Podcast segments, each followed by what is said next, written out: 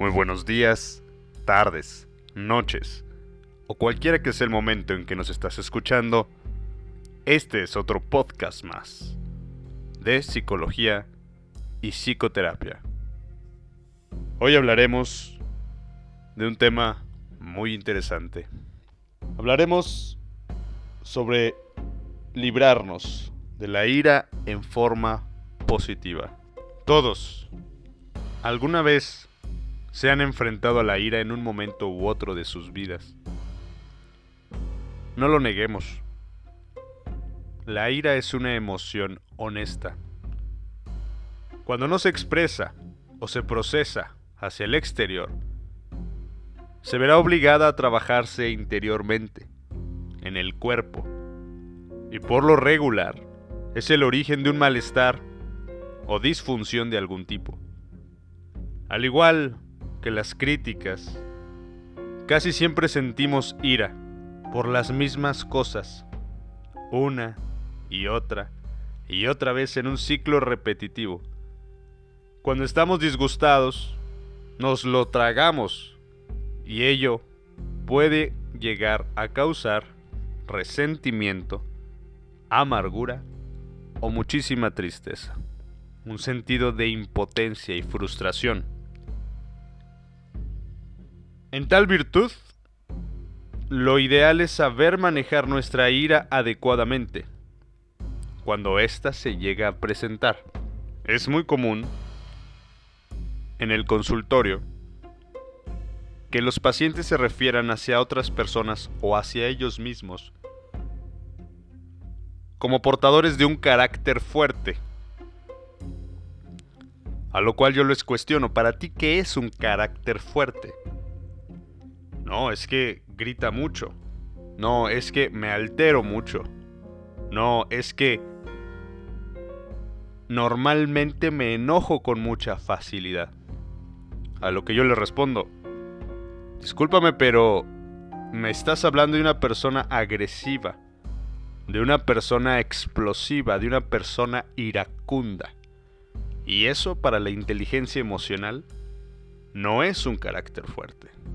Un carácter fuerte es un carácter equilibrado, un carácter tolerante, un carácter sereno. Existen varias maneras de manejar la ira de un modo positivo. Hoy solamente les compartiré algunas recomendaciones muy breves. Una de las mejores formas es hablar abiertamente a la persona que nos causó el disgusto y soltarlo de una forma pertinente estas emociones reprimidas. Puedes llegar a decir, hola Juanito, hola Juanita, estoy molesto contigo porque... Y ustedes añádanle la circunstancia. Es muy importante la forma en la que se dirige el discurso, ya que el expresar la emoción no necesariamente nos da la razón, ni no necesariamente nos da la atribución de hacerlo de una forma despectiva, agraviante, o de hacerlo exactamente cuando nosotros lo queremos hacer. Cuando sentimos ganas de gritarle a alguien, entonces la ira se ha venido acumulando desde ya hace largo tiempo. La mayoría de las personas que no presentan algún tipo de afección psiquiátrica o de un trastorno mental no acumulan o no generan ese tipo de explosividad contra alguien tan rápido. Es algo que se va acumulando. A menudo, eso se debe a que sentimos que no podremos hablar con la otra persona o que está bloqueada.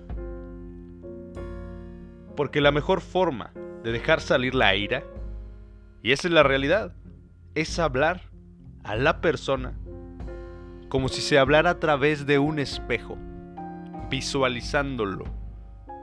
Traten de hacerlo. Incluso es un ejercicio que practicamos en las sesiones de psicoterapia háblale. pero visualizando su imagen en un espejo. O háblate a ti mismo sobre lo que te molesta, sobre lo que te enoja, observando tu propio reflejo. Se recomienda procurar un lugar donde se sientan seguros, donde se sientan a salvo y donde no tengas ningún tipo de molestia o de ruido o de perturbación. Mírense a los ojos en ese espejo.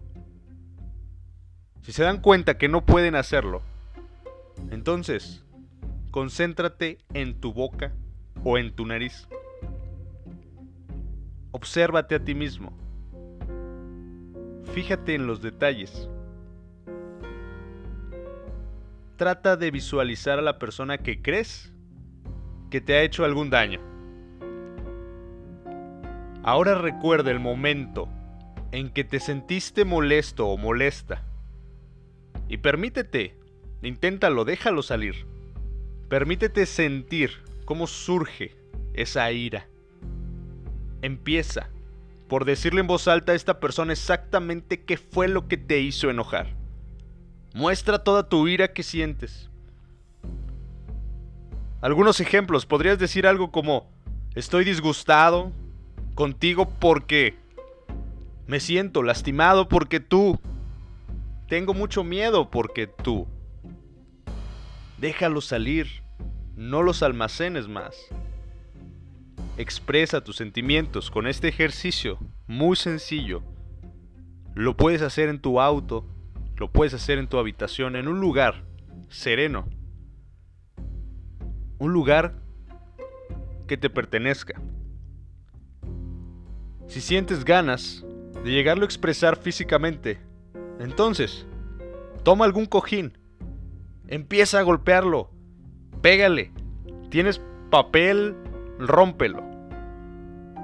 Algo que puedas utilizar para catalizar toda esa ira.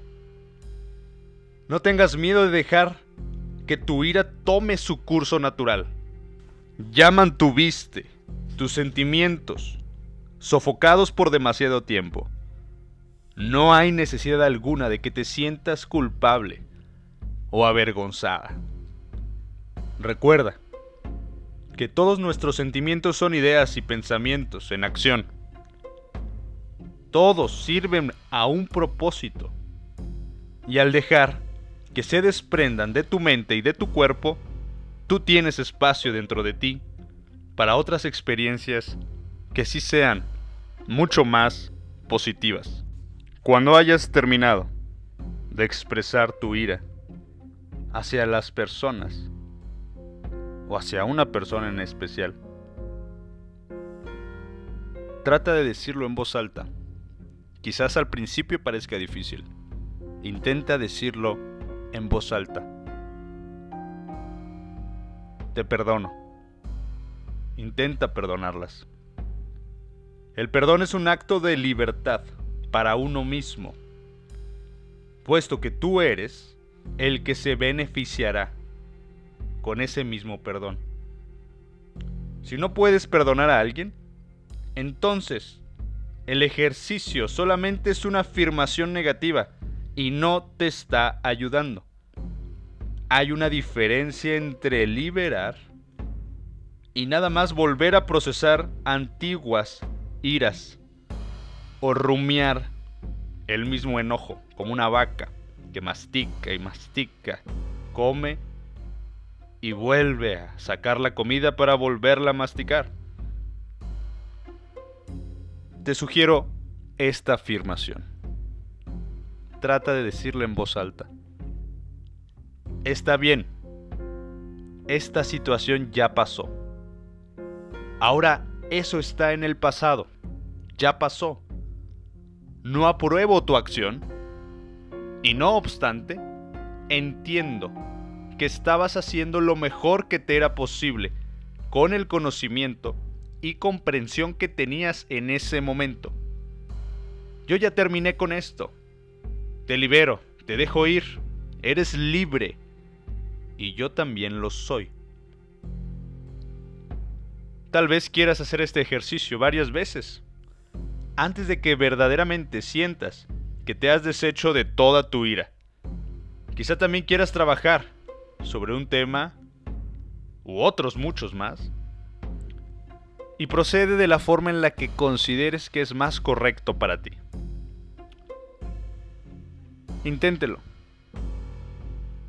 Nada pierden con intentarlo. Este es el fin de otro podcast. Les agradezco mucho su atención. No sin antes recordarles que cualquier duda y aclaración, cualquier comentario, estamos totalmente dispuestos a recibirlos mandándonos un mensaje en nuestras redes sociales. En Facebook aparecemos como Consultoría Laurel.